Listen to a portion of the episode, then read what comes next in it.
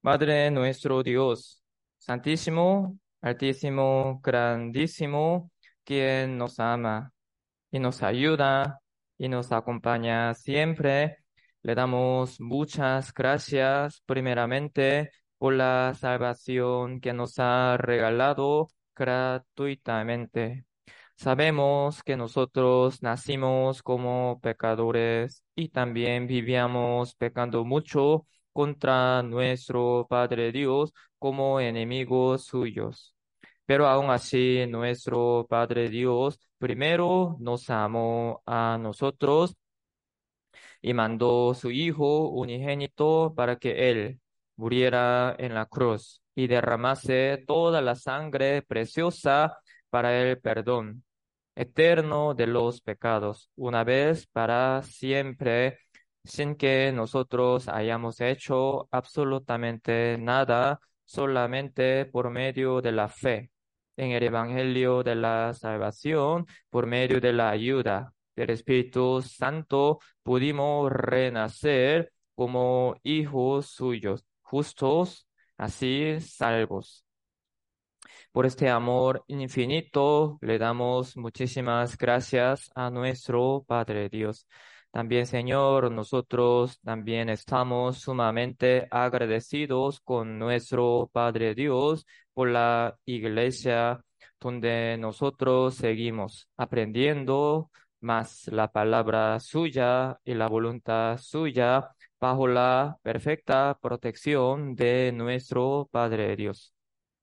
Sabemos muy bien de que este mundo se está oscureciendo demasiado, se está empeorando mucho más, ya que nosotros vivimos en el fin del mundo realmente con nuestros propios ojos, estamos viendo muchos cumplimientos de las señales del fin del mundo que ya están escritas en la Biblia.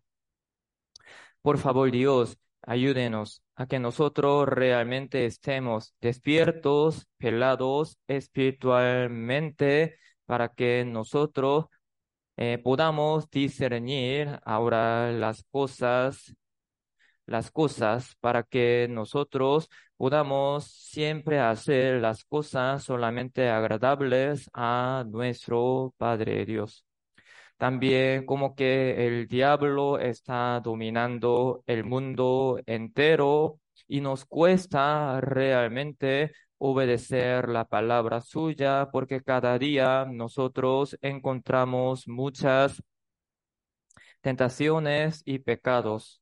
Por favor, Dios, permítanos permanecer en su santo cuerpo, que es la iglesia, hasta que venga Jesucristo en su segunda venida, para que nosotros en esta, en esta protección perfecta podamos seguir creciendo día con día mucho más espiritualmente. Hoy esta mañana estamos reunidos delante de la presencia de nuestro Padre Dios, esperando que nuestro Padre Dios nos enseñe su santa palabra. Por favor, Dios, permítanos el corazón más humilde y también más abierto como el de niños y la sabiduría y el entendimiento para que todos nosotros podamos comprender la palabra suya que nuestro Padre Dios quiere enseñarnos esta mañana para que nosotros no solamente seamos oidores de su palabra, sino hacedores de su palabra. Dios, también sabemos muy bien de que cerca de nosotros todavía hay muchas personas que están yendo al fuego eterno sin este evangelio de la salvación. Por favor, Dios, háganos sus buenos instrumentos Mándenos a las personas que realmente están esperando el Evangelio de la Salvación para que por medio de nosotros mucha gente reciba la salvación. También, Señor, utilice muy, muy preciosamente a la iglesia de Guapiles para que por medio de la iglesia de Guapiles muchos que viven en esta zona Cuaples y también Limón reciban la salvación, así que nuestro Padre Dios reciba toda la gloria y la alabanza y la honra a través de todos nosotros. Muchas gracias, Señor, por todo. Encomendamos ese tiempo en sus manos poderosas y oramos en el nombre de nuestro Señor Jesucristo. Amén. Bueno, hermanos, vamos a buscar el libro Josué. El libro Josué, vamos a buscar, por favor.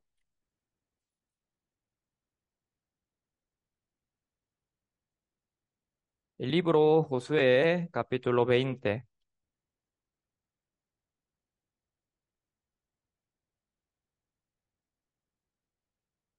El libro Josué, capítulo 20, versículo 1. El libro Josué, capítulo 20, versículo 1 al 6.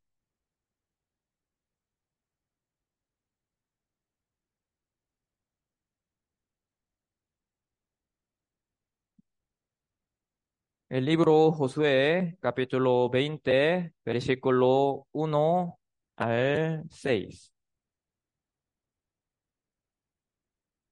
¿Lo tiene, hermanos? Entonces, se los leo.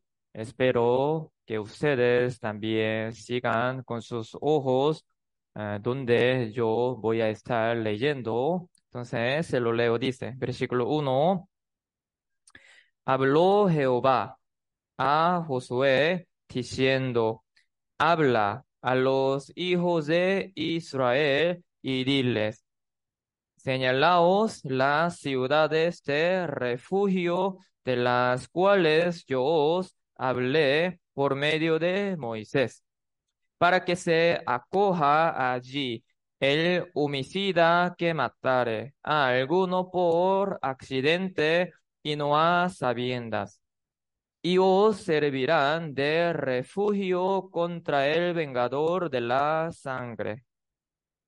Y el que se acogiere a alguna de aquellas ciudades se presentará a la puerta de la ciudad y expondrá sus razones en oídos de los ancianos de aquella ciudad y ellos le recibirán consigo dentro de la ciudad y te darán lugar para que habite con ellos. Si el vengador de la sangre le siguiere, no entregarán en su mano al homicida, por cuanto hirió a su prójimo por accidente y no tuvo con él ninguna enemistad antes.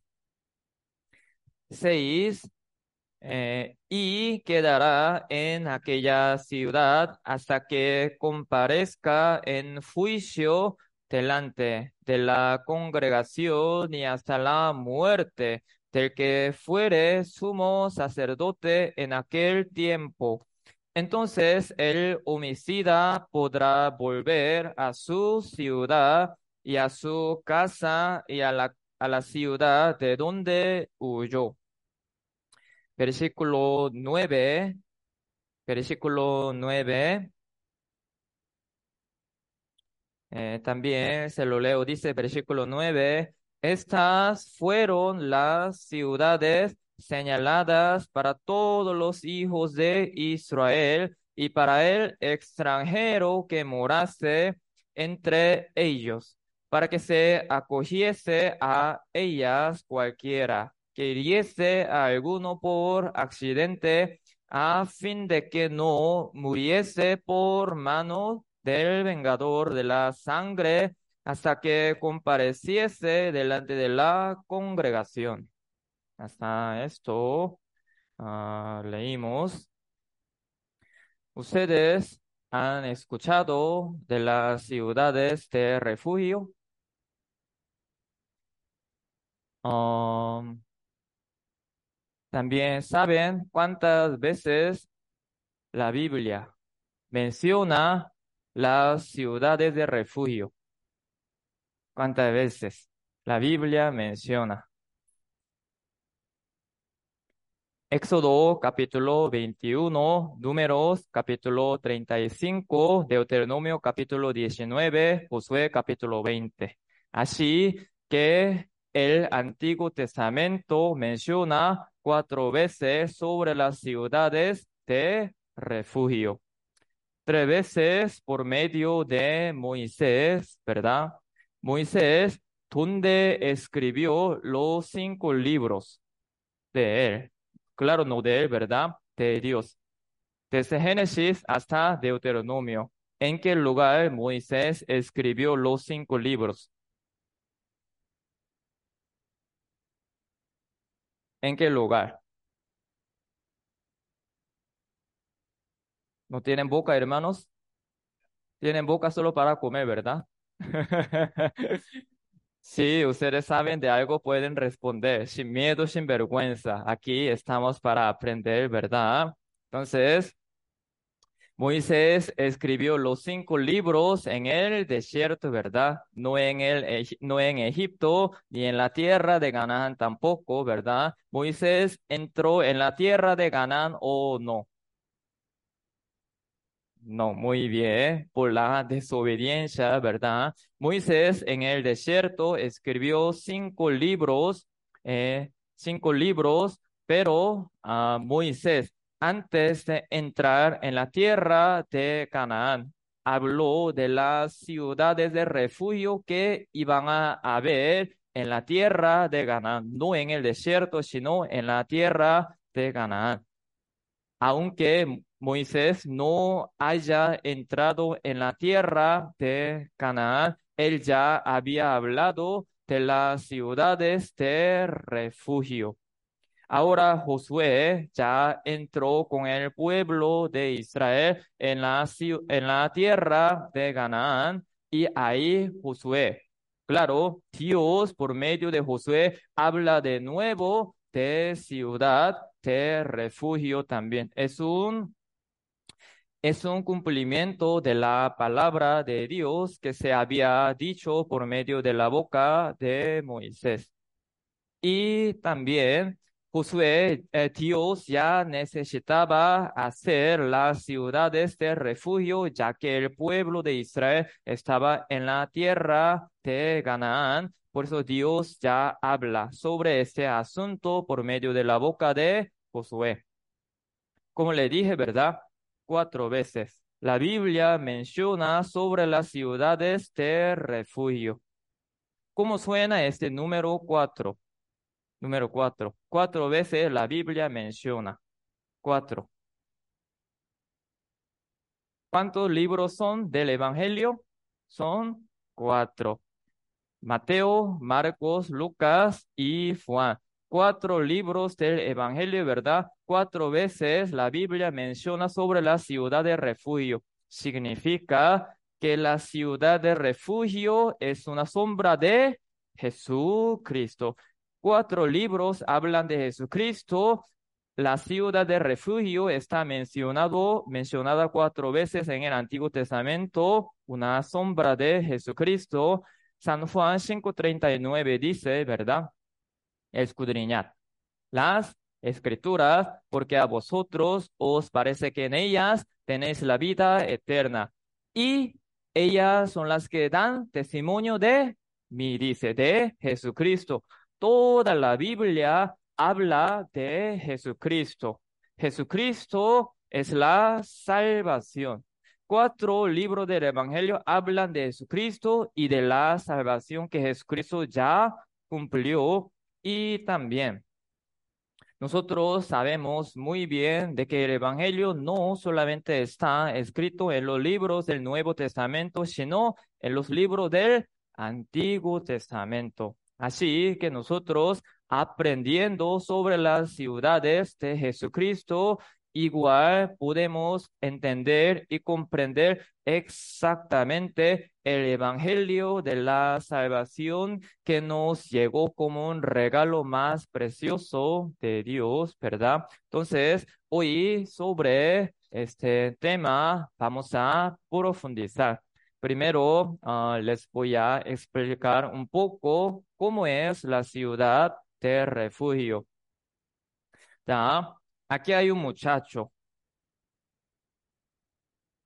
pero homicida. Pero homicida que matare dice, no ha sabienda. Por accidente dice, no intencionalmente mata a tal persona, entonces él tiene que ir así corriendo a una ciudad de refugio, ¿verdad? Pero uno que mata intencionalmente no puede entrar en la ciudad de refugio. Ustedes han, han visto este mandamiento que Dios dijo por medio de Moisés. El que hiriere a alguno, ¿verdad? Y tiene que morir.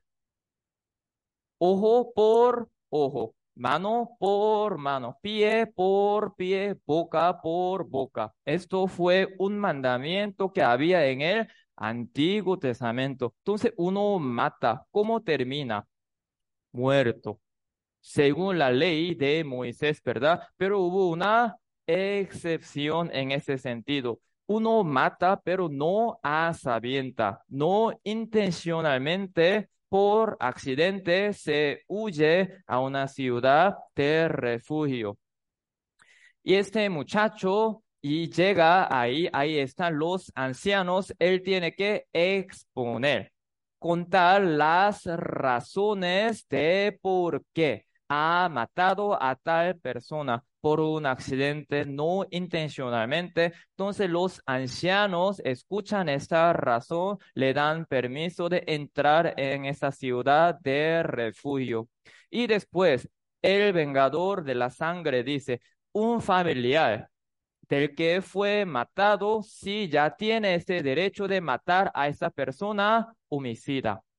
Este vengador de la sangre llega a esta ciudad de refugio diciendo, por favor, sáquemelo. Tengo que matarlo. Pero los ancianos, ¿qué hacen? No. ¿Por qué? Él mató por accidente, así que no puedo sacarlo, así dice. Aunque llegue el vengado de la sangre, no lo puede matar al que mató por accidente, no intencionalmente. Y este muchacho asesino tiene que esperar hasta qué tiempo? Hasta que comparezca en el juicio y también hasta la muerte del sumo sacerdote en aquel entonces. El sumo sacerdote muere y después este muchacho asesino ya puede regresar a la casa ya sin culpa, sin pecado. Así fue la ciudad de refugio. Entonces, cada cosa tiene su significado espiritual que nos explica muy bien de la salvación. Primero, en este asunto, vamos a profundizar. Primero, vamos a ver, como le dije, ¿verdad? No cualquier asesino puede entrar en la ciudad de refugio, ¿verdad? Solo el que matare, dice a alguno por accidente no a sabienda puede entrar en una ciudad de refugio. Esto vamos a ver acá en la Biblia, el libro de Deuteronomio. El libro de Deuteronomio, capítulo 19. El libro de Deuteronomio, capítulo 19. El libro de Deuteronomio, capítulo 19, versículo 5. El libro de Deuteronomio, capítulo 19, versículo 5. ¿Lo tienen? 19, 5. Este capítulo también tiene ¿verdad? Su título, Las ciudades de refugio, también así dice, ¿verdad? Capítulo 19, versículo 5. Aquí hay una instrucción de las ciudades de refugio. 5 lo tienen. Entonces, se lo voy a leer. Aquí dice, como el que fuere con su prójimo al monte a cortar leña y al dar su mano el golpe con el hacha para cortar algún leño, saltare el hierro del cabo y diere contra su prójimo y éste muriere, aquel huirá a una de estas ciudades y vivirá, dice.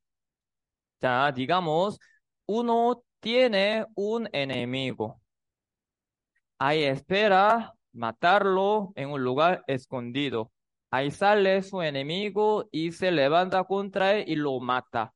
Y después ya uno quiere sobrevivir, se huye a una ciudad de refugio. Los ancianos que hacen, no, no puede entrar usted porque usted mató ya intencionalmente. Usted no puede entrar ahí. Él queda muerto por el vengado de la sangre. Él no puede entrar. Pero aquí hay un muchacho que iba para trabajar, ¿verdad? Con su hacha, dando golpe, pum, pum, pum. Se salta el hierro del cabo y ese hierro se va contra su prójimo, contra su amigo, pum.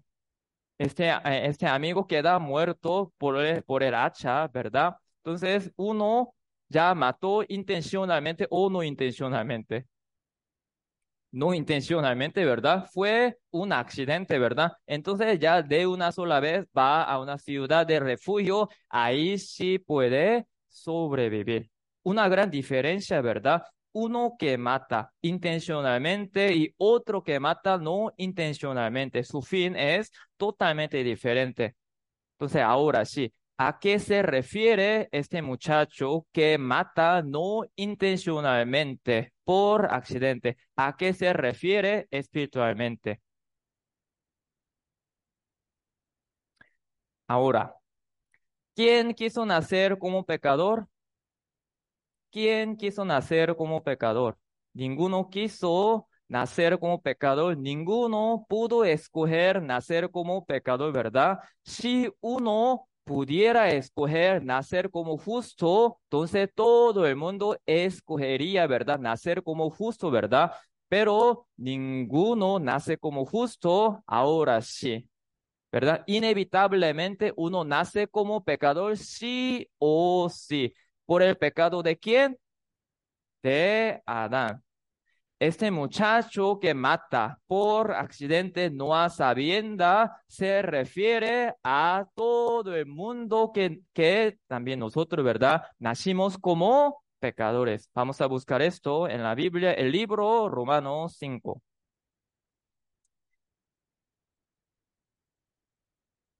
El libro Romanos capítulo 5, versículo 12. El libro Romanos, capítulo 5,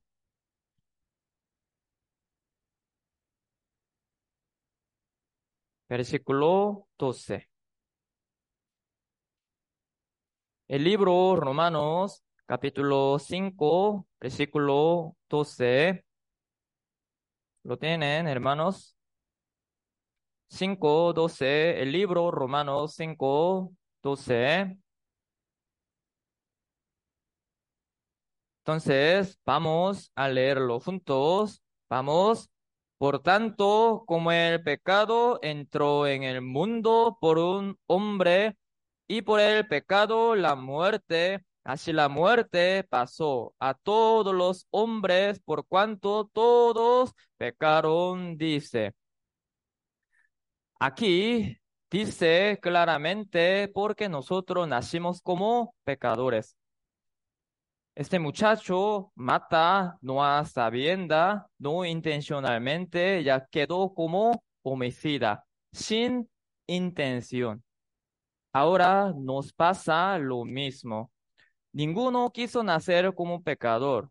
A ninguno les gusta matar y pecar deliberadamente, solo que nosotros por el pecado de Adán ya nacimos como pecadores, significa que desde nuestro nacimiento nosotros ya tenemos la naturaleza pecaminosa. Con esta naturaleza pecaminosa siempre pecamos, pecamos, pecamos hasta la muerte.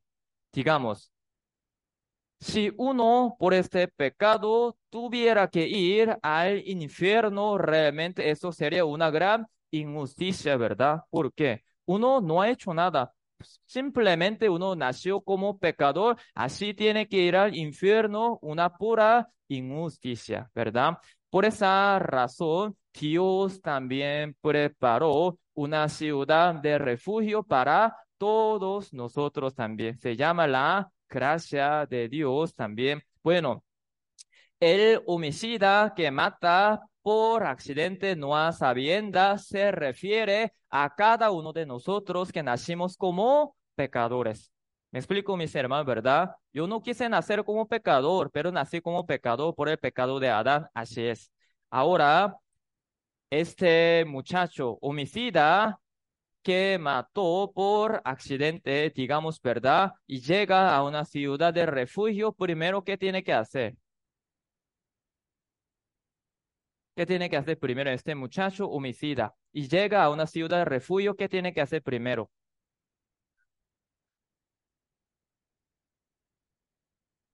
Dame la entrada ya, no dice verdad, y dice la Biblia, expondrá sus razones, dice. Uno tiene que contar su pecado. Uno tiene que contar su, ¿verdad? Su culpa, su pecado tiene que contar.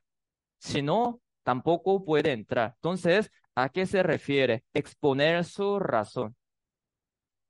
Hermanos, fuimos renacidos por el Evangelio de la Salvación, pero nosotros como que enfocamos mucho en el Evangelio de la Salvación, a veces nosotros no damos o más bien no, no entendemos la importancia de una cosa que tiene que venir antes del Evangelio. ¿Saben qué es? Jesucristo empezó a predicar como Cristo dos cosas se habló. Él no solo dijo, creed en el Evangelio, no solo dijo Jesucristo. San Marcos 1.15, Jesucristo dice, diciendo, el tiempo se ha cumplido y el reino de Dios se ha acercado. Y después, ¿qué dice Jesucristo? Arrepentíos y creed en el Evangelio, dice. Sí fuimos renacidos por el Evangelio de la salvación, pero sin este proceso de, del arrepentimiento, ninguno puede llegar a ser salvos. El apóstol Pablo el mayor apóstol de Cristo también siempre andaba predicando el evangelio de la salvación, pero él mismo también dice dos cosas. Esto busquemos acá en la Biblia, el libro Hechos. El libro Hechos, capítulo 20.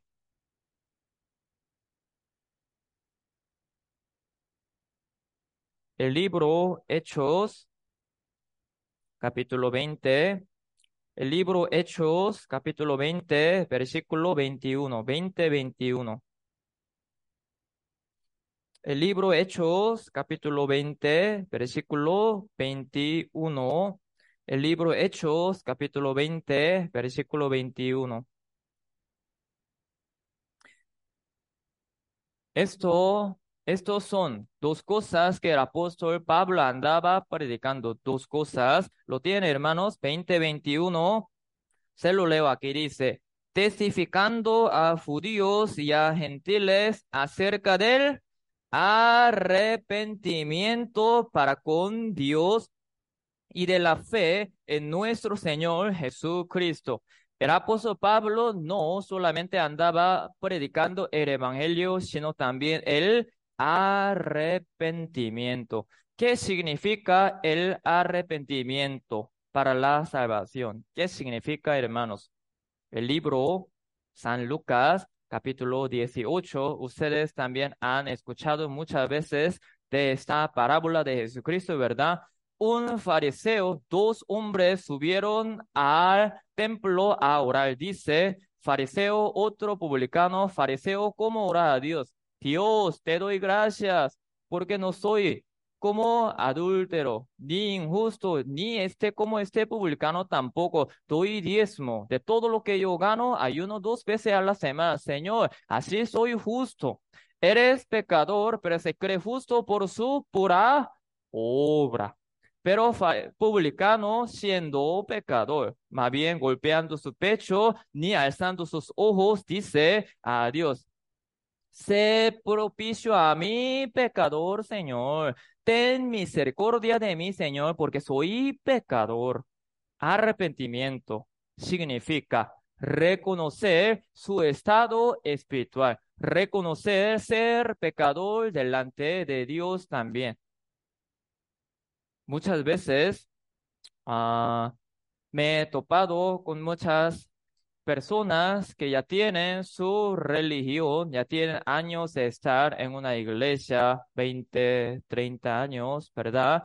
Pero cada vez que se le pregunta sobre su estado espiritual, ahí uno saca su vida religiosa, su pura obra, lo que había hecho con Dios y todo, ¿verdad? Soy justo, he hecho tal cosa, que esto, que lo otro. Tengo años de estar en, el, en la iglesia, tengo años de servir a Dios, tengo años de ayudar a los pobres. Uno ya saca su pura obra, pero Romanos 3:20 dice claramente que por las obras de la ley, ningún ser humano será justificado delante de Dios, dice.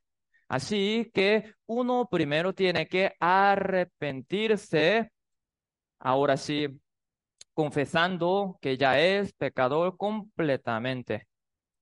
Ah, algunas veces ustedes no han pensado de esto, porque aquí en nuestra iglesia hacemos el seminario bíblico cinco o seis días, muy largo. No habían pensado de eso, hermanos. El pastor mejor llamar a una persona y darle de una vez el evangelio de la salvación. Jesús murió por sus pecados pasado, presente y futuro. Usted solo tiene que creer en eso, así usted es salvo. Ya dentro de 10 minutos se predica el evangelio, ¿sí o no? Más fácil, ¿sí o no, hermanos? Así mucha gente escucha más el Evangelio de la Salvación, así mucha gente puede renacer. Pero ¿por qué nosotros hacemos cinco días o más bien seis días de seminario bíblico? ¡Qué aburrido! A la gente no le gusta. ¿Sí o no? ¿No han pensado esto ustedes?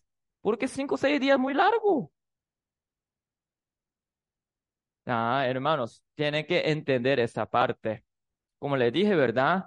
Sin que uno crea en la Biblia jamás puede llegar a arrepentirse ni a creer en el Evangelio de la Salvación.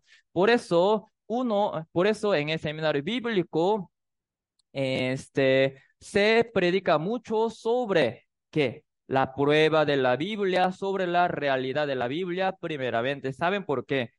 No sé si ustedes han escuchado de ese tipo de persona. Yo creo en Dios, pero no en la Biblia. No, sé si han escuchado.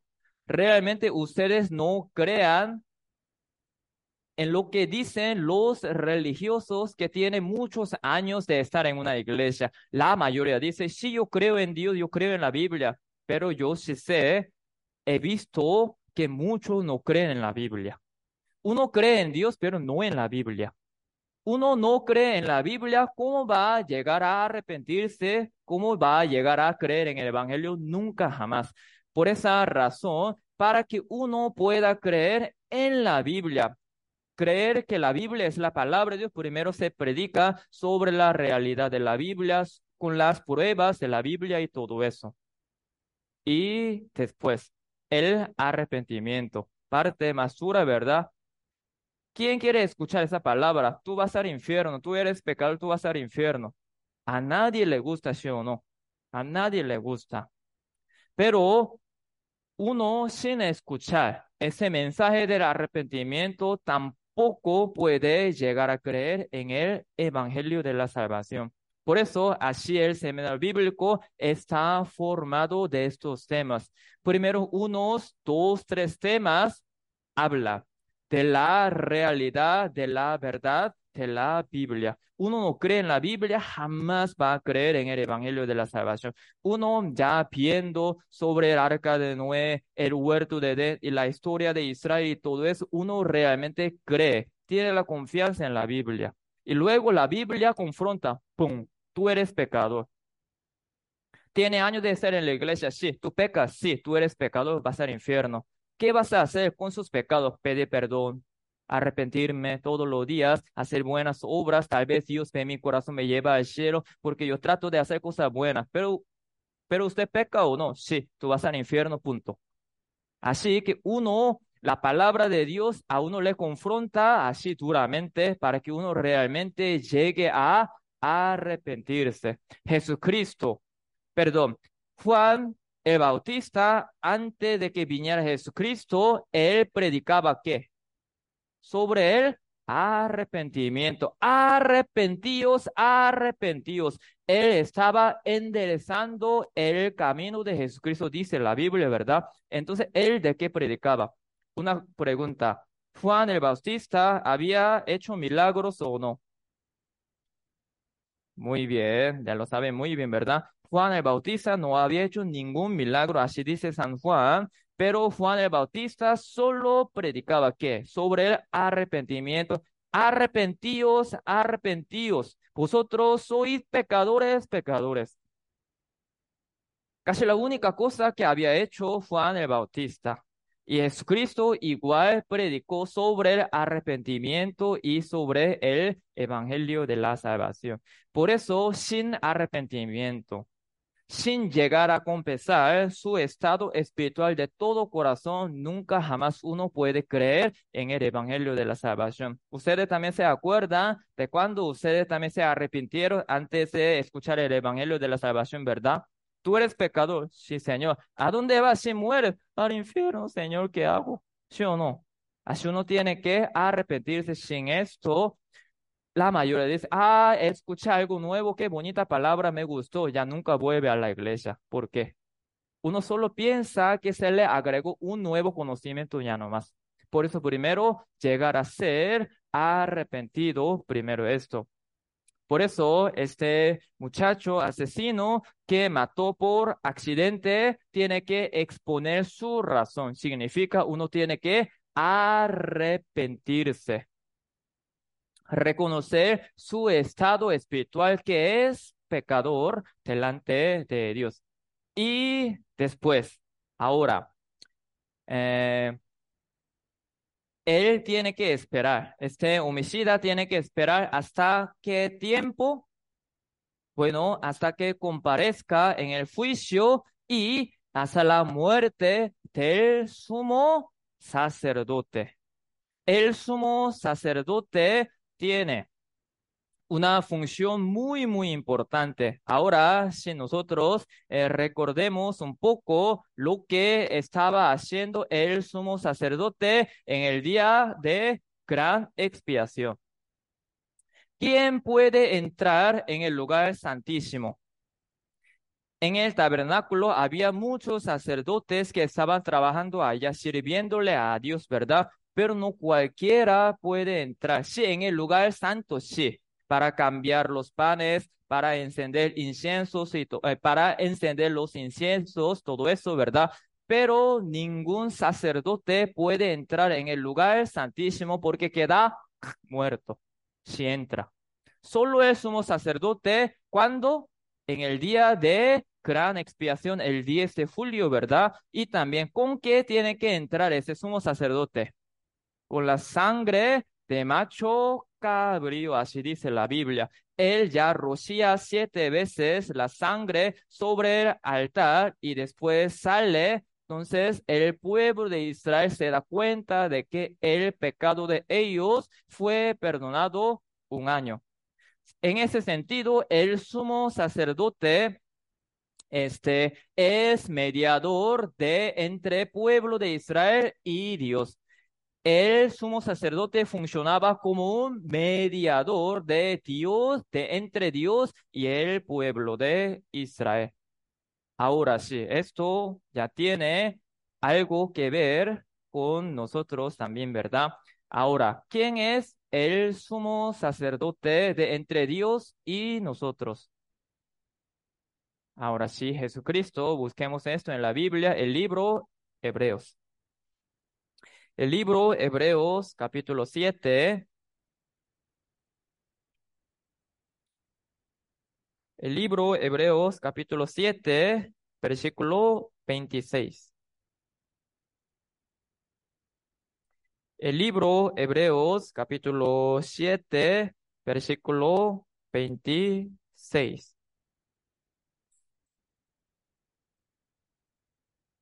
El libro Hebreos capítulo 7, versículo 26. ¿Lo tienen? 7, 26 de Hebreos 7, 26. Entonces se lo voy a leer. Aquí dice, porque tal sumo sacerdote nos convenía, santo, inocente, sin mancha, apartado de los pecadores y hecho más sublime que los cielos. Tal sumo sacerdote, ¿quién es? Jesucristo, nuestro sumo sacerdote, nuestro único mediador de entre Dios y nosotros. Ahora capítulo 9 también, versículo 11. 9, 11 también. 9, 11 dice, pero estando ya presente Cristo, sumo sacerdote de los bienes venideros por el más amplio y más perfecto tabernáculo no hecho de manos, es decir, no de esta creación 12, igual vamos a leerlo juntos, hermanos, vamos.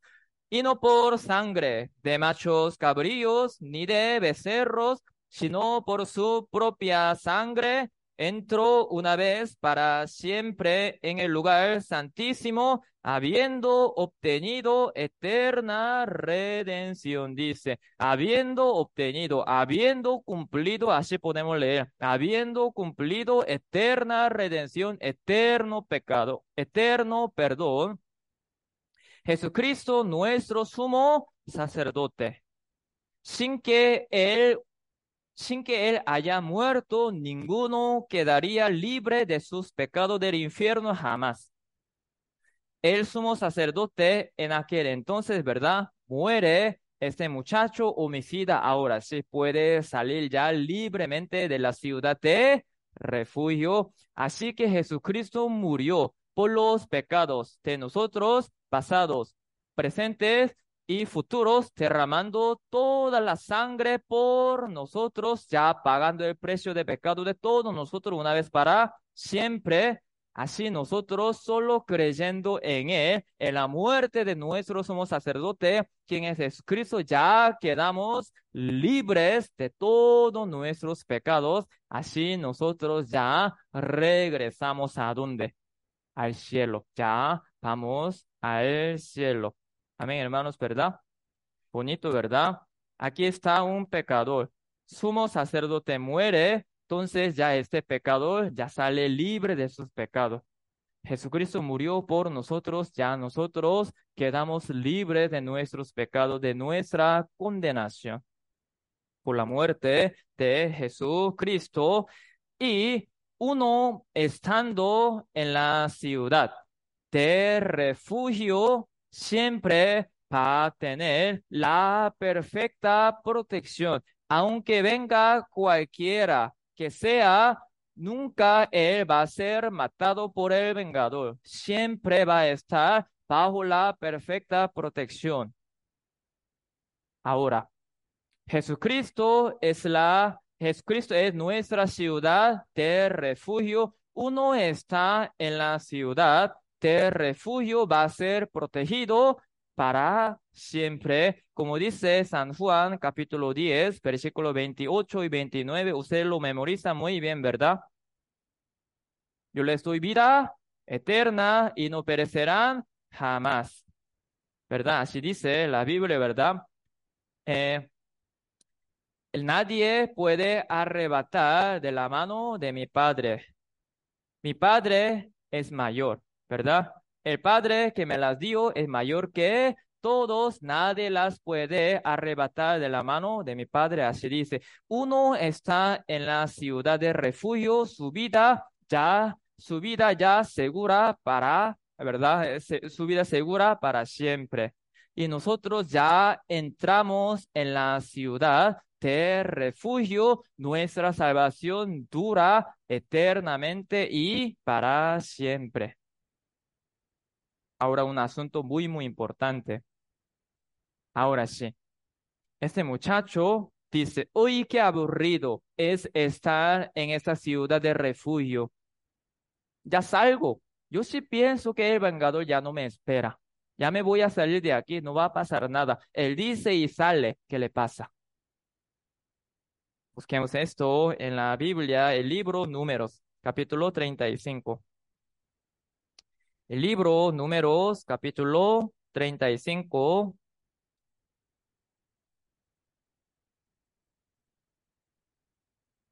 El libro Números, capítulo 35.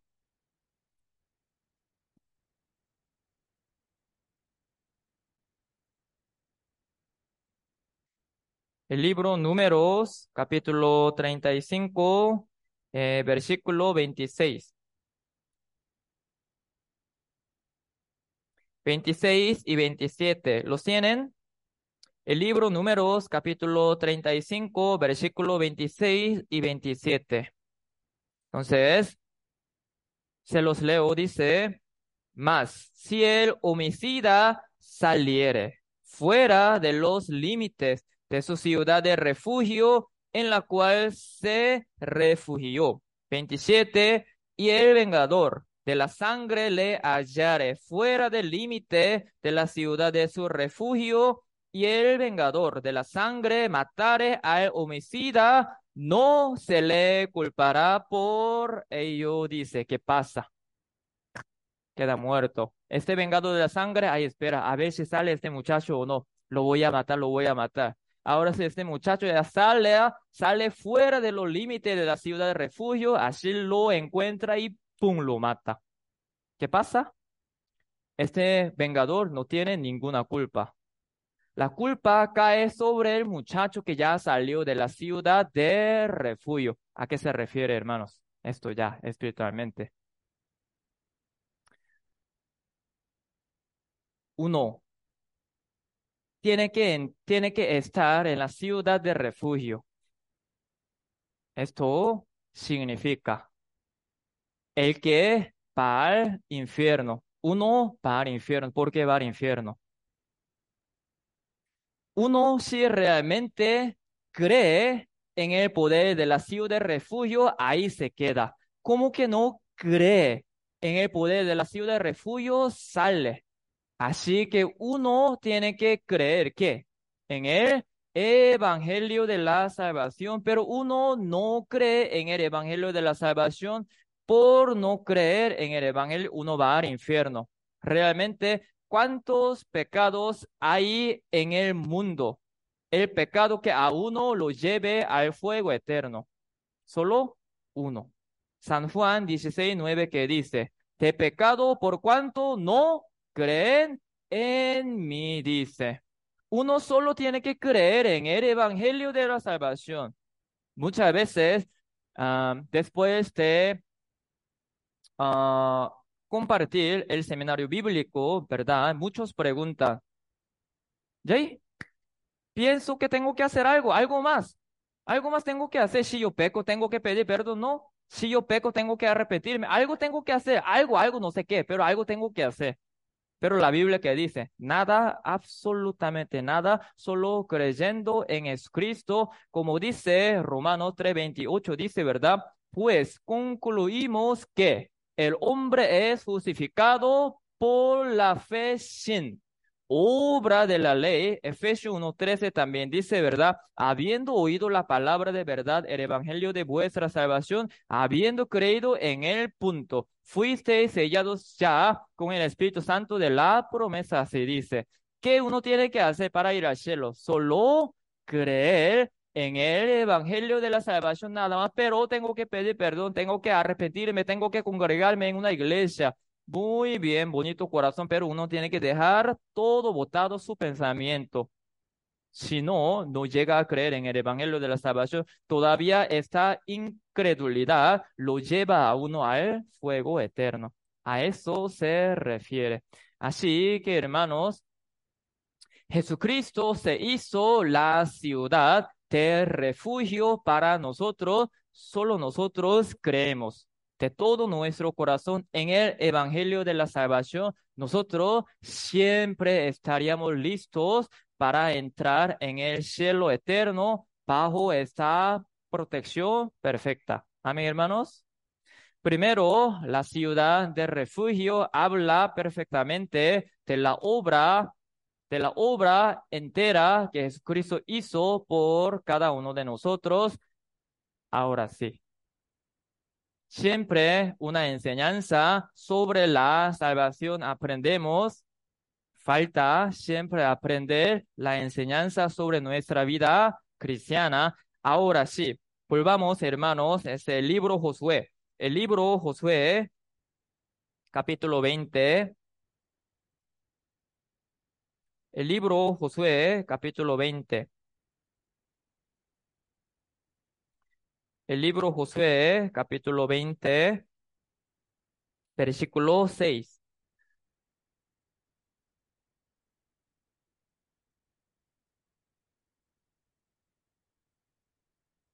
El libro Josué, capítulo 20, versículo 6, ¿lo tienen? 26, se lo leo aquí, dice, y quedará en aquella ciudad hasta que comparezca en juicio delante de la congregación y hasta la muerte del que fuere sumo sacerdote en aquel tiempo.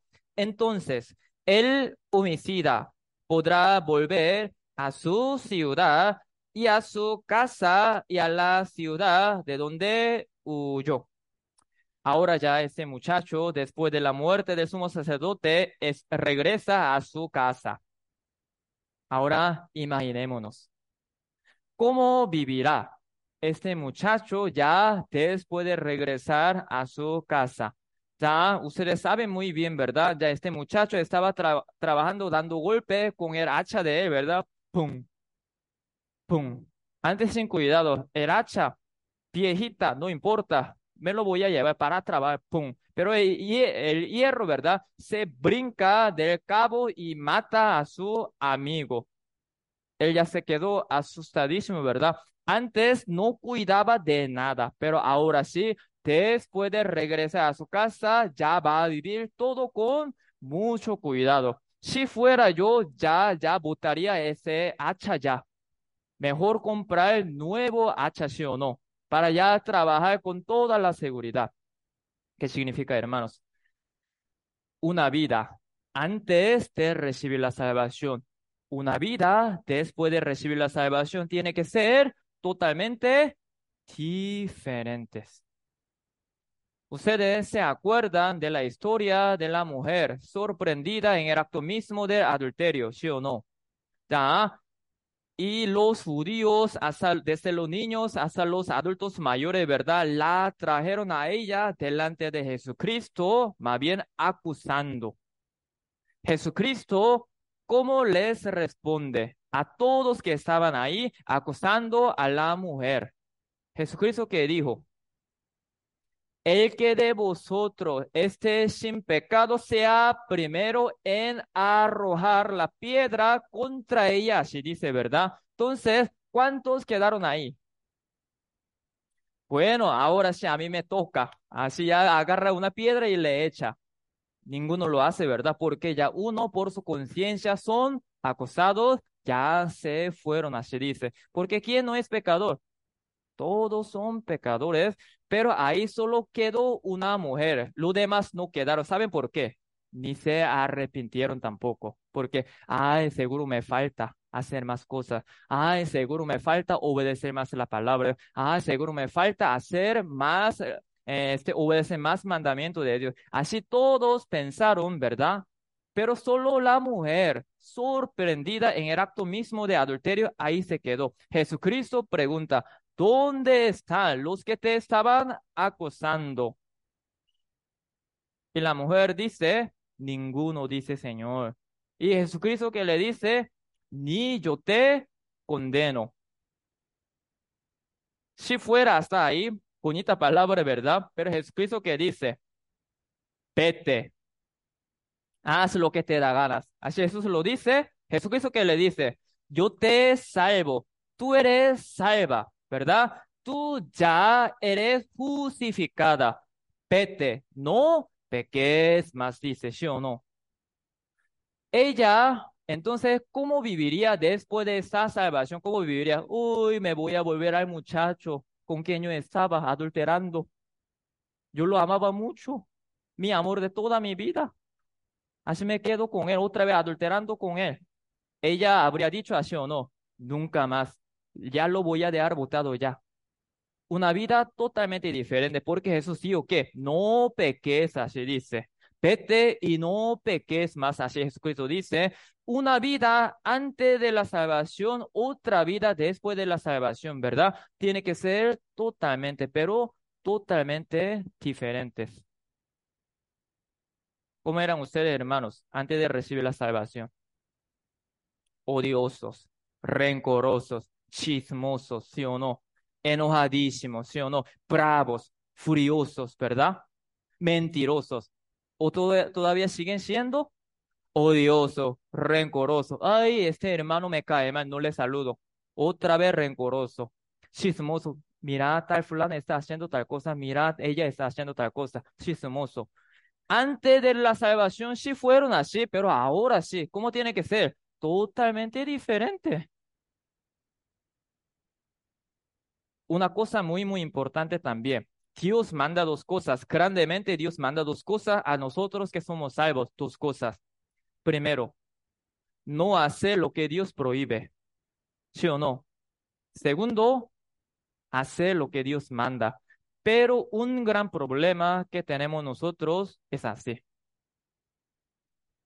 Pastor, yo no, es, yo, no, yo no estoy pecando mucho. Ah, de verdad, porque yo no estoy fumando, yo no estoy, este, yo no estoy tomando, yo no estoy consumiendo droga, yo no salgo a la calle, siempre me quedo en la casa, no hago nada malo, siempre dice, ¿verdad? uno dice, entonces ahora el pastor viendo a, esa, a ese hermano o a esa hermana le pregunta, pero ¿por qué hermana no viene a la iglesia? ¿Pero por qué no viene hermano a la iglesia? Entonces uno que dice, pero pastor, no estoy haciendo esto, no, no estoy haciendo esto. El problema es esto. No estoy pecando mucho porque no estoy haciendo eso, no estoy haciendo eso y lo otro, ¿verdad? Pero Dios manda eso, ¿verdad? Santiago capítulo 4 que dice, el que sabe hacer lo bueno, no lo hace, le es pecado también. Dice sí o no, hermano. Ustedes realmente, activamente están haciendo buenas obras agradables a Dios o no. O solo se quedaron ahí en su lugar diciendo, no estoy fumando, no estoy tomando, no estoy consumiendo droga, no, este, no estoy hablando mal de las personas. Solo con esto se quedó o están activamente obedeciendo la palabra de Dios o no. Son dos cosas muy diferentes, ¿verdad? Está bien no fumar, no consumir droga, no tomar, no salir a la calle, todo bonito, claro que sí, pero otra cosa más importante también que obedecer la palabra de Dios, orar a Dios, venir a la iglesia, congregarse constantemente, leer la Biblia, escuchar la prédica, esto importante. Pero una excusa, no estoy pecando mucho, pero ni está haciendo las cosas que Dios manda. Esto sería un gran pecado, ¿verdad? Para nosotros también. Busquemos esto en la Biblia, el libro Gálatas. El libro Gálatas, capítulo 5. El libro Gálatas, capítulo 5.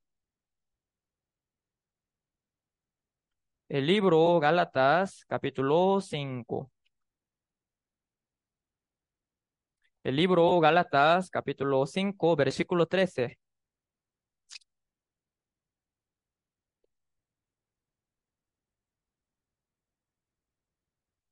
El libro Gálatas, capítulo 5, versículo 13. 5, 13. ¿Lo tienen, hermanos?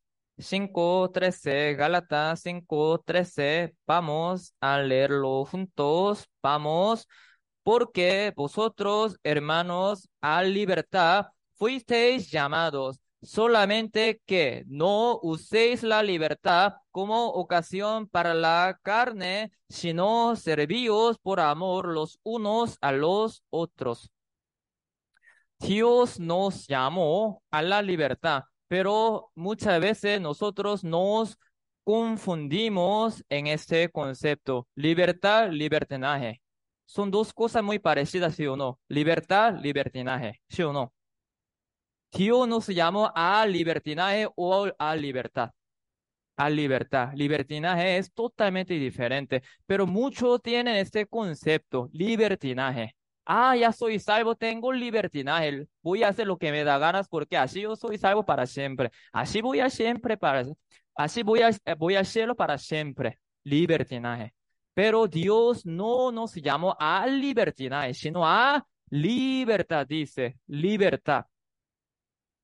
Pero bajo mandamiento de Dios, ¿verdad? Bajo regla de Dios tenemos la libertad, pero libertad del fuego eterno, libertad de los pecados. Me explico, ¿verdad? Pero muchos quieren aprovechar el libertinaje. Pastor, no estoy pecando mucho, no estoy pecando mucho, no, no, no, no. Pero entonces se le pregunta, ¿está constantemente en las actividades de la iglesia, miércoles, domingos, en cada reunión, reunión de sector, reunión de distrito, reunión de varones, reunión de mujeres. ¿Usted está ahí? No. ¿Usted está leyendo la Biblia todos los días? No. ¿Usted está orando todos los días? No. ¿Usted está en el seminario bíblico predicando, participando, ayudando a los hermanos? No. Entonces lo mismo. No está, no está haciendo uno, no está haciendo lo que Dios eh, no está haciendo lo que Dios prohíbe, pero ni está haciendo lo que Dios manda. Igual está pecando. ¿Me explico, hermano, verdad? Por eso, mis hermanos, esto tenemos que pensar.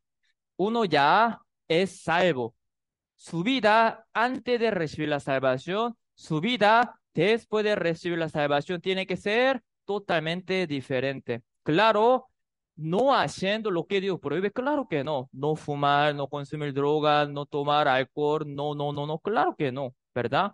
Pero ahora otra cosa, haciendo más activamente lo que Dios manda, si no, igual uno ya está desobedeciendo y pecando también. Tenemos que aprovechar nuestra nueva vida en Cristo. Esto es una enseñanza muy, muy importante que nos da esta ciudad de refugio. Ahora, otra enseñanza también vamos a ver. Aquí en la Biblia nos sale muy, muy específicamente sobre esto, pero según, eh, según la historia de los judíos, así es. Hay camino para ir a una ciudad de refugio, pero ahí está una, perdón, está una señal de tránsito, una señal informativa, doble a la derecha, doble a la izquierda. Había una señal grande de tránsito, dice. ¿Saben por qué? Para que uno fácilmente pueda encontrar la ciudad de refugio si él se queda equivocado en el camino y el vengador de la sangre le llega y le mata, entonces él no tendría esta gracia de sobrevivir. Por esa razón, había señales, señales grandes, informativas de tránsito a la derecha, a la izquierda, para que uno vea y rápido encuentre una ciudad de refugio. Esa señal informativa, ¿a qué se refiere? A cada uno de nosotros. La ciudad de refugio se refiere a Jesucristo. Todos tienen que llegar a Jesucristo para recibir la salvación. Nosotros funcionamos como señales informativas de tránsito a la derecha y a la izquierda, ¿verdad? Al arrepentimiento, a la Biblia, al Evangelio de la Salvación. Nosotros guiamos, dirigimos a los pecadores a Jesucristo. Pero esta señal informativa tira una información equivocada. La ciudad refugio está aquí, pero doble a la izquierda, entonces ya uno al final queda muerto por el vengador. Me explico, mis hermanos, ¿verdad? Nosotros tenemos que funcionar como señales informativas del tránsito. Ahora, en ese sentido, Jesucristo llama a las personas como señal informativa. Se llama discípulo. Jesucristo llama a sus discípulos para que muchos lleguen a Jesucristo por medio de los discípulos.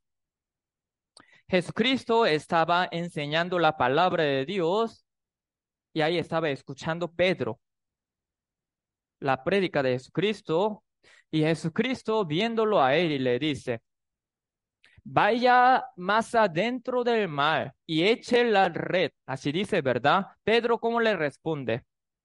Señor, eh, maestro, toda la noche hemos pescado, toda la noche, pero ni un pescado hemos pescado. Pero echaré la red en tu palabra, dice, en tu palabra. Él ya obedeciendo la palabra de Dios, hecho la red. Entonces, ya como que se pescaron montones de pescado, ¿verdad? No cabe en una barca. Él llama a otros compañeros para jalar todos los pescados en dos barcas, ¿verdad? Y él regresa a la tierra, se arrodilla delante de Cristo y le dice, Señor, apártate de mí, soy pecador, así dice, ¿verdad? Pedro, arrepentido, ¿verdad? Estaba delante de Cristo, Señor, apártate de mí, soy pecador. Muy humilde, ¿verdad? Jesucristo ahora lo llama. Jesucristo ahora lo llama como su discípulo, pero diciendo que, ¿qué dice? Jesucristo cuando lo llama a Pedro, que le dice, sígueme, yo te haré pescador de hombres, así dice la misma palabra, señal informativa del tránsito. Para guiarlo a uno a la ciudad de refugio, Jesucristo llama a los discípulos, ¿verdad? Como pescadores, pescadores de hombres también. Jesucristo nos llamó a nosotros. ¿Para qué, hermanos? Pensemos, ¿para qué? Ah, para que ya soy para que yo sea salvo y ya, ya nomás, ya. Ya soy salvo y ya. Pero hermano, tenemos que venir a la iglesia. No, es que ya soy salvo y ya. Hermano, tenemos que estar en las reuniones para aprender la palabra. No, no, no, no me diga nada de eso, porque ya soy salvo y ya. Qué bonita palabra, ¿verdad? Perfecta excusa. Ya soy salvo y ya. Aunque peque yo voy al cielo, no me diga nada, ya soy salvo y ya. Así queremos vivir, ¿sí o no, hermanos? Sí, dice, ¿verdad? sí, ya soy salvo ya. Haciendo lo que me da ganas, ya soy salvo ya.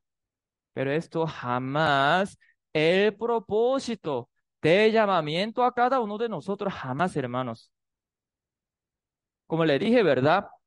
Señal informativa de tránsito que guía a uno a la ciudad de refugio. Jesucristo nos llamó como sus discípulos para qué? Para guiar a los pecadores ante Jesucristo.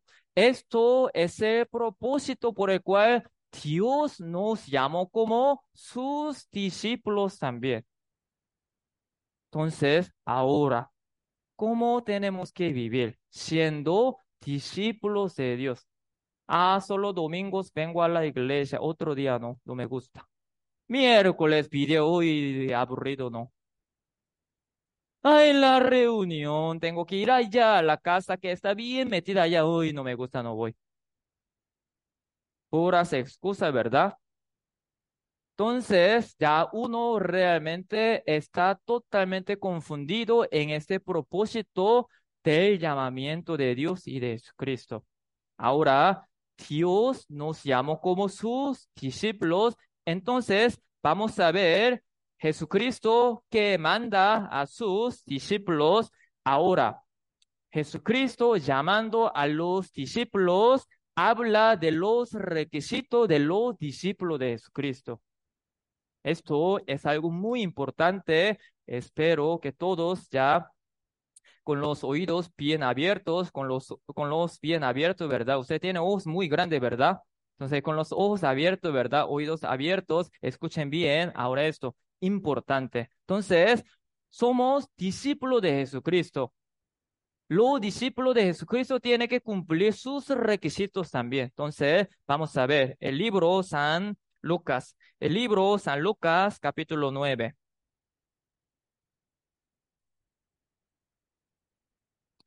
El libro San Lucas, capítulo 9. El libro San Lucas, capítulo 9, versículo 23. San Lucas, capítulo 9, versículo 23. 9, 23.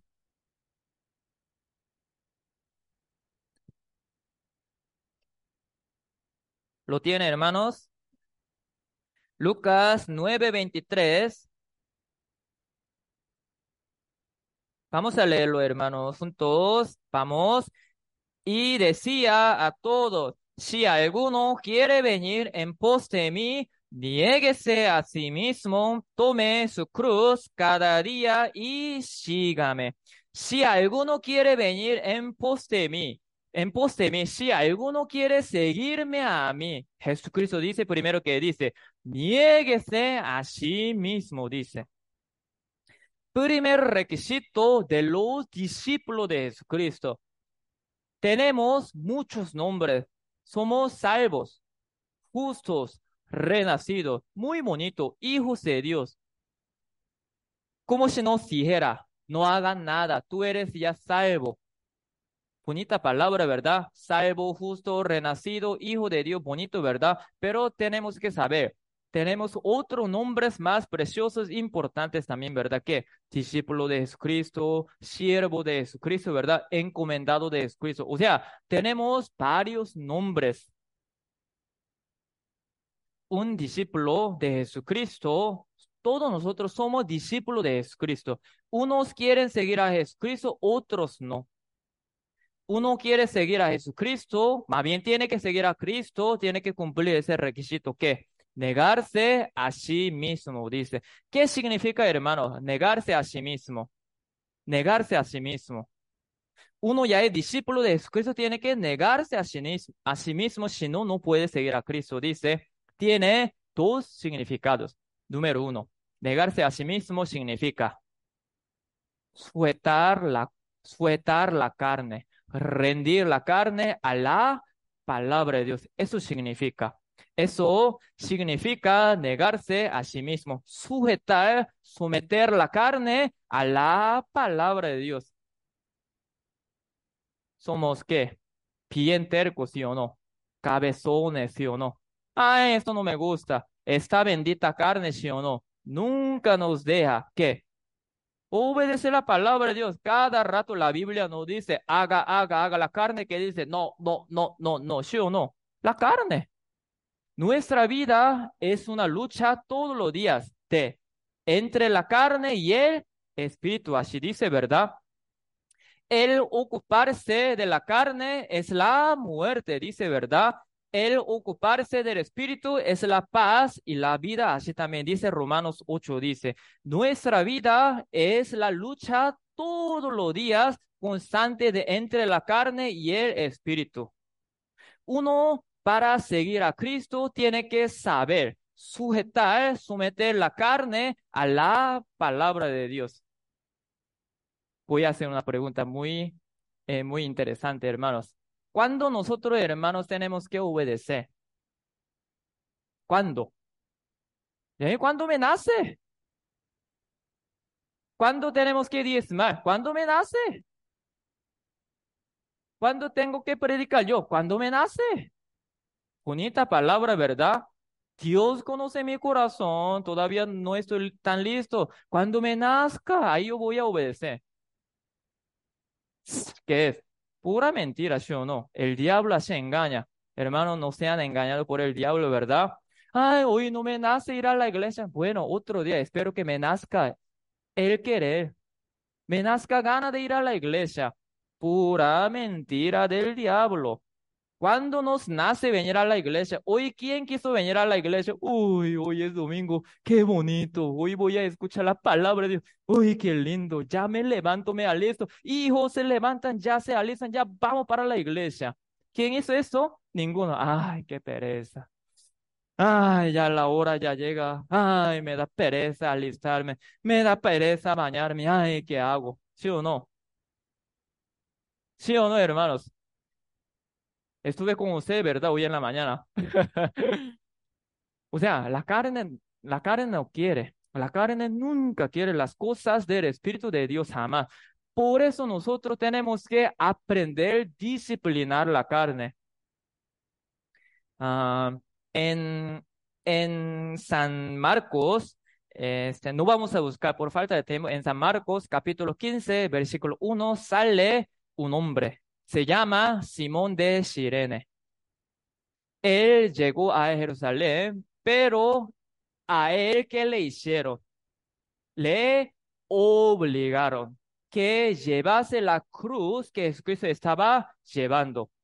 O sea, él no sabía nada de eso, solo los soldados romanos le obligaron más bien, le obligaron que llevase la cruz, dice. Él obligatoriamente tuvo que llevar la cruz. Al final, él recibió la salvación. Rufo se llama. Hijo de él se llama Rufo, pero el apóstol Pablo en Romanos capítulo 16, versículo 13, ahí dice, saludad a Rufo, escogido en el Señor, a su madre y mía, dice. ¿Qué significa? Rufo recibió la salvación. Eso tampoco, eso también significa que este señor Simón de Sirene recibió la salvación porque le obligaron. Nada, a mí, a mí nadie me obliga. Cuando me nazca lo voy a hacer. Buena palabra, ¿verdad? Pero puro engaño del diablo, hermanos. Ustedes tienen que hacerlo. Lo que Dios manda, cuándo o cómo, obligatoriamente. Se llama la disciplina. Wow, ya después de, después de regresar a la casa del trabajo, uy, ya tengo mi tiempo para leer la Biblia, voy a leer dos, tres horas la Biblia. Más bien la Biblia está tirada, ¿verdad? ¿Sí o no? ¿A dónde? No sé, en un fondo de la casa, ¿sí o no?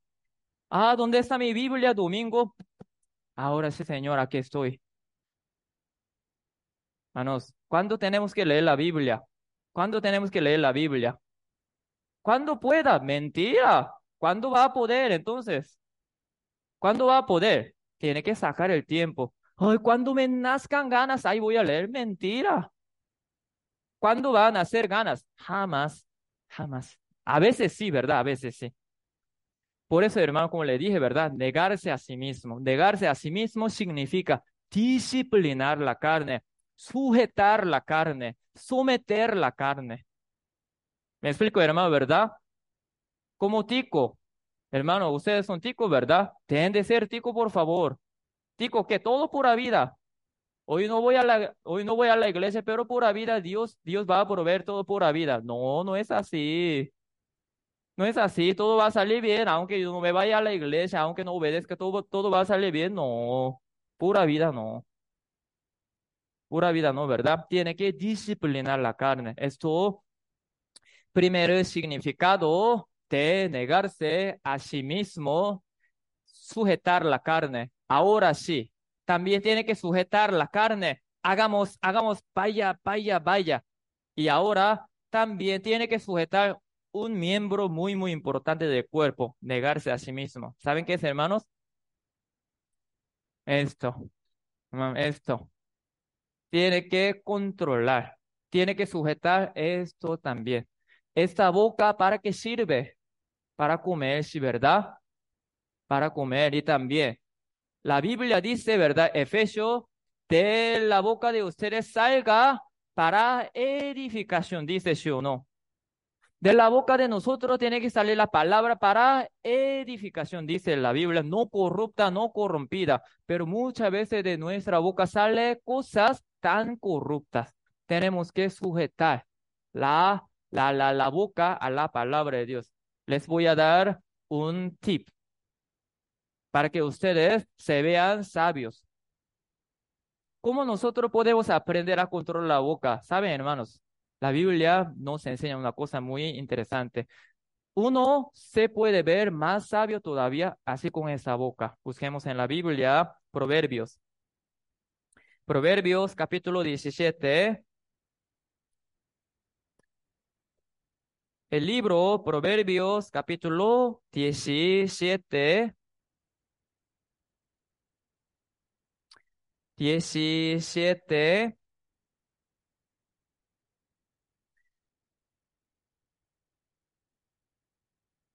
versículo 27 al 28, dos versículos. Espero que todos los hermanos guapileños, ¿verdad? Sean más sabios con su boca. 17, 27, ¿lo tienen? 17, 27. Entonces, se lo voy a leer. 17 primero. 27, perdón. 17, 27 dice, el que ahorra sus palabras tiene sabiduría. De espíritu prudente es el hombre entendido. El que ahorra sus palabras, dice.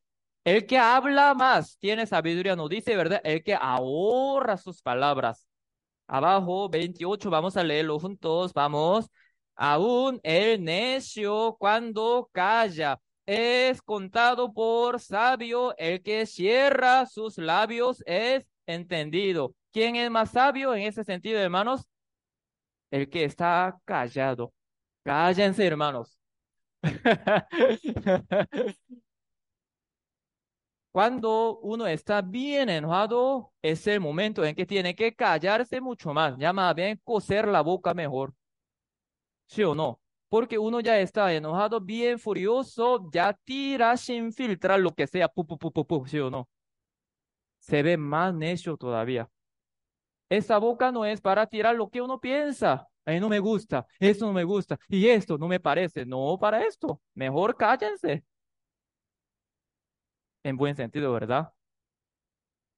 Se ve sabio, dice. El que calla, dice.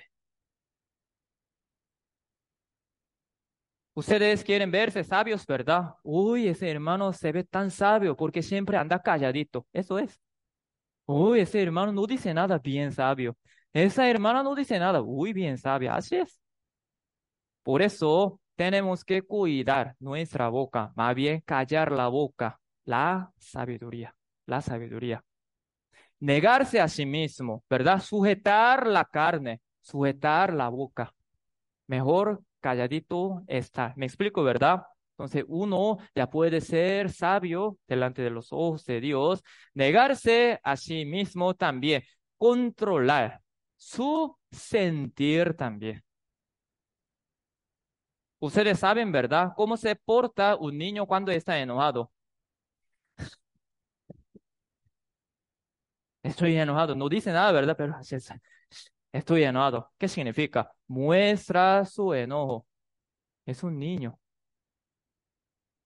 Un hermano, una hermana llegan a la iglesia. Así está. Para que todo el mundo sepa que uno ya está enojado. ¿Cómo es? Niño. Muy niño. Uno que se enoja es como un niño espiritual. Lo ve Dios muy necio. Por eso usted, hermanos, tiene que sujetar aún su sentir también. Aunque esté muy bravo, muy enojado, tiene que tratar de mostrar su enojo tampoco. Ah, ustedes conocen a un hombre eh, llamado Joab. ¿Se han escuchado de Joab? Joab era el general de David, ¿verdad? Él era muy valiente, él tenía mucho don, mucho talento también. Él siempre iba delante de tropa para hacer la guerra contra sus enemigos, muy valiente. Pero un gran problema que él tenía era descontrolar el corazón y su sentir también. Un día este general de Israel que se llama Avner llegó a hacer la alianza con rey David. Ahora sí, nos aliamos. Siempre Israel del norte, Judá del sur estaba en la guerra, ¿verdad? Pero general Abner de Israel del norte llegó a hacer la alianza con rey David. David sí, le permitió todo. Está bien, de acuerdo este señor Amner ya iba regresando a su tierra, pero Joab se dio cuenta de eso, llega donde estaba él y lo mata con su espada. ¿Saben por qué? Él no pudo controlar su sentir, porque en una guerra este general Amner mató a un hermano de este general Joab. Se llama Asael. Lo mató Abner. Entonces él quiso vengar. Siempre él tenía ese corazón de vengarlo a él. Ahora tuvo chance y lo mató. No pudo controlar su sentir. Me explico, hermano, ¿verdad? Así que el primer significado de, de negarse a sí mismo es sujetar la carne. La carne nada bueno va a querer. Usted tiene que sujetar más bien obligatoriamente la carne a la palabra de Dios. Segundo significado, segundo significado de este, negarse a sí mismo sería esto. Busquemos Segunda de Corintios. El libro Segunda de Corintios. El libro Segunda de Corintios, capítulo 10.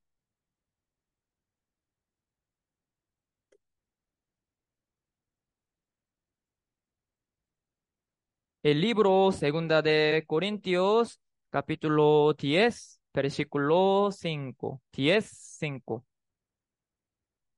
¿Lo tienen? Segunda de Corintios, capítulo 10, versículo 5.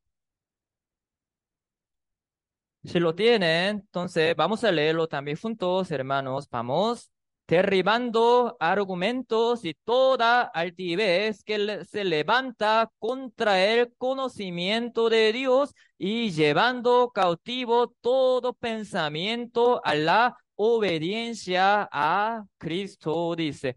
Segundo significado de negarse a sí mismo es quebrantar y dejar que pensamiento, orgullo, altivez, ego, arrogancia, todo eso. Uno es bien terco, uno es bien orgulloso, uno es bien cabezón. Tiene mucho orgullo. Nadie me manda. Yo me mando solito. Pero ahora, para ser discípulo de Jesucristo, ya tiene que dejar todo botado, su orgullo, soberbia, altivez y arrogancia y todo eso. Si no, sería muy difícil seguir a Cristo ni ser pescador de hombres. Ahora, otra vez, hablando de ese señor Juan, ¿verdad? Ustedes se acuerdan de una historia. Uh, rey David desobedeció la palabra de Dios, ¿verdad? Adulterando con la verdad, con Besabé, y luego matando al esposo de ella, Urias, ¿verdad? Por eso Dios empieza a castigarle a él primero la muerte de su primer bebé, ¿verdad? Y después Dios quita el reinado de David y se lo entrega a su hijo Absalón. Pero Dios ya recupera todo, recupera todo y después ya David ya regresa a su reino, pero David manda a este general Joab una cosa, por favor, no maten a mi hijo Absalón. Si él se levantó contra mí, se puso rebelde contra mí, pero yo lo amo, por favor, no lo maten. Eso fue lo que pidió rey David, ¿verdad? Ahora, ese rey, perdón, Absalón andaba sobre un mulo, ¿verdad?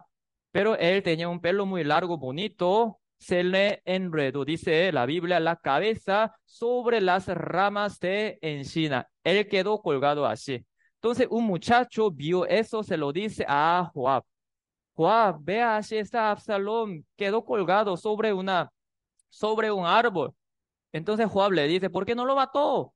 Entonces ese muchacho le dice, no puedo matarlo porque David, el rey David me pidió, jamás lo voy a hacer, dice. Pero Joab, ¿qué dice? Yo no puedo esperar de una sola vez llega y pum, lo mata, ¿sí o no? sea, una cosa que lo que Dios manda, Rey David, su Señor, ¿sí o no? Rey David, su Señor. Pero una cosa es lo que él pensaba. Uy, este Absalón se levantó contra nosotros, se puso rebelde contra nosotros, por él nosotros sufrimos mucha, este, mucha aflicción, mucha injusticia también yo no puedo, yo no puedo esperar, yo no, no le puedo perdonar tampoco y lo mata. O sea, este señor Joab, ¿a quién hace caso? A nadie. A nadie hace caso. Su orgullo, su soberbia, su arrogancia, su altivez no le deja obedecer a su rey David. También, ustedes han escuchado uh, de este de este, de este hombre, Bernabé. Se han escuchado, ¿verdad? Bernabé. Y Bernabé ha sido pastor de la iglesia de Antioquía. Después Bernabé llama a Pablo que estaba predicando solito. Como lo llama como copastor de la iglesia de Antioquía, ¿verdad? Y entonces después la iglesia manda a Bernabé y también a David para viaje misionero. Lo que pasa es que en el primer, en el primer viaje misionero, este, ahí estaba Marcos. Marcos, que era sobrino de Bernabé, se fue para la casa. ¿Saben por qué? El viaje misionero muy duro.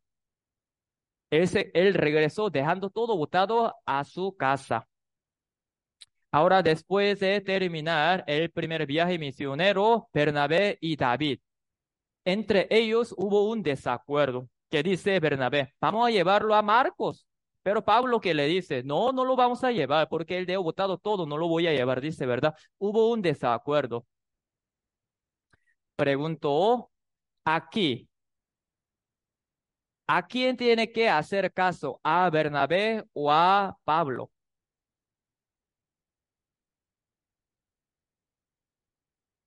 Desde el primer viaje misionero, Dios lo levantó a Pablo como líder de ese viaje misionero. Sí, Bernabé fue primero pastor que Pablo, pero en el primer viaje misionero, Dios cambia el rol, el liderazgo. Pablo líder de Bernabé. Entonces, Pablo es el que tiene que mandar. Bernabé no. Pablo sí, Bernabé no. Pero Bernabé dice, vamos a llevar a Marcos. Pero Pablo dice, no, no lo vamos a llevar, dice, ¿verdad? Bernabé se enojó demasiado llevando a Marcos, se va por otro lado, este Pablo llevando a Silas, ¿verdad? Se va a predicar a otro lado también. Pregunto, después de esto, ¿el nombre de Bernabé sale en la Biblia o no? Hechos capítulo 15 está escrito esto, ¿verdad? Después del capítulo 15 de Hechos, ¿el nombre de Bernabé sale en la Biblia o no? No sale, no sale. Bernabé fue un hombre grande de Dios, un buen obediente de Dios, claro que sí, pero ahora Dios cambió el liderazgo. Pablo, líder. Pablo ya el líder en ese viaje misionero Ahora, Bernabé como seguidor. Entonces, Bernabé tiene que sujetarse a lo que dice Pablo sí o sí. Pero él puso su orgullo. Se puso orgulloso, arrogante. Y después se fue para otro lado. Después nunca más sale el nombre de Bernabé en la Biblia. Porque él no quiso negarse a sí mismo. ¿Cómo están ustedes, hermanos? Con sus líderes, con el pastor y con la iglesia. Ah, es que hermano, no me parece, eso no voy a hacer. Ay, pastor, eso no me parece, no me suena, no lo voy a hacer. Si uno no se niega así de esa forma a sí mismo, nunca puede ser discípulo verdadero de Cristo, ni puede ser pescador de hombres. Negarse a sí mismo, sujetar la carne. Sujetar la carne Negarse a sí mismo significa dejar todo botado, orgullo, arrogancia, altivez y todo eso. Ahí nosotros podemos ser mejores discípulos de Dios y de Cristo. Hermanos, ya casi terminamos. Ah, iglesia de Guapiles ya tiene años, ¿verdad?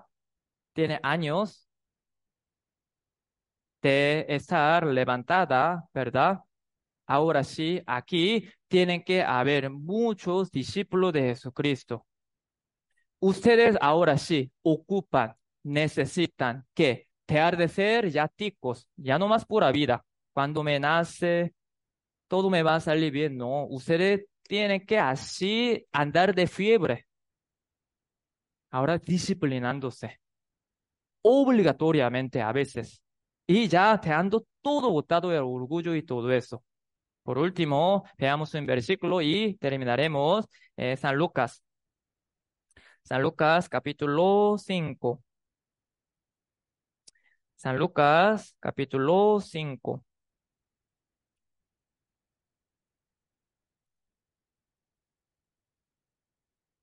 San Lucas, capítulo 5,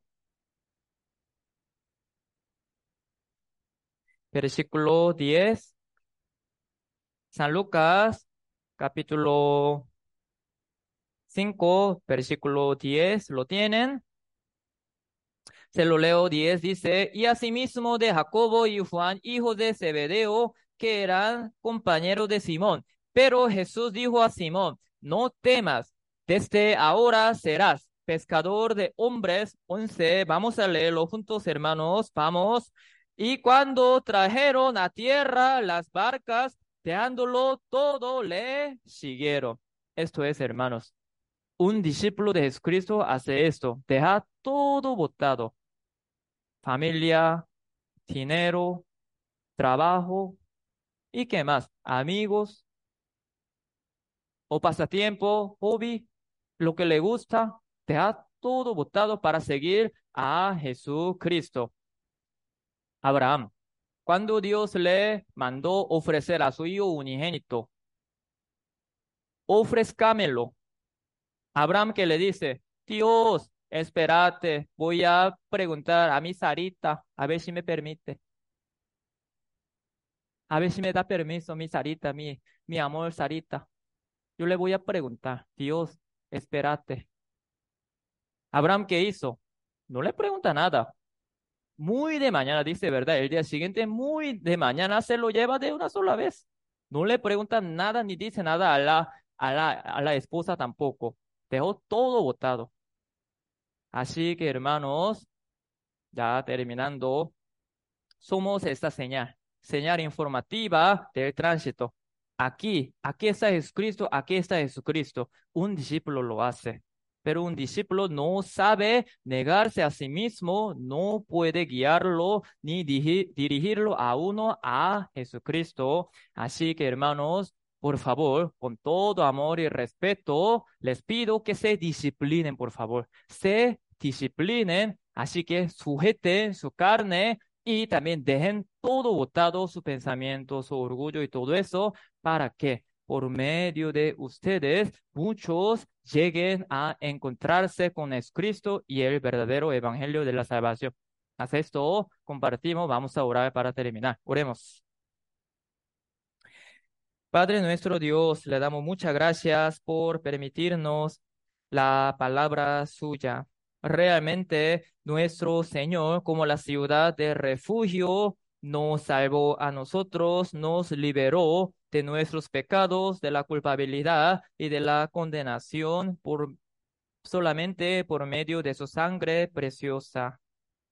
Así que nosotros ahora, con esta salvación, queremos llevar una vida totalmente diferente. También sabemos que fuimos llamados como sus discípulos. Por favor, Dios, ayúdenos a que nosotros nos neguemos a nosotros mismos para seguir a Jesucristo, sujetando nuestra carne a la palabra de Dios y también nosotros dejando todo botado atrás, nuestro pensamiento, nuestro orgullo, nuestra arrogancia, todo eso para seguir solamente a nuestro Señor Jesucristo y para que por medio de nosotros mucha gente conozca a nuestro Señor Jesucristo, el Evangelio de la Salvación, eh, para que nuestro Padre Dios reciba toda la gloria y la alabanza y la honra a través de cada uno de nosotros. Muchas gracias, Señor, por todo. Oramos en el nombre de nuestro Señor Jesucristo. Amén.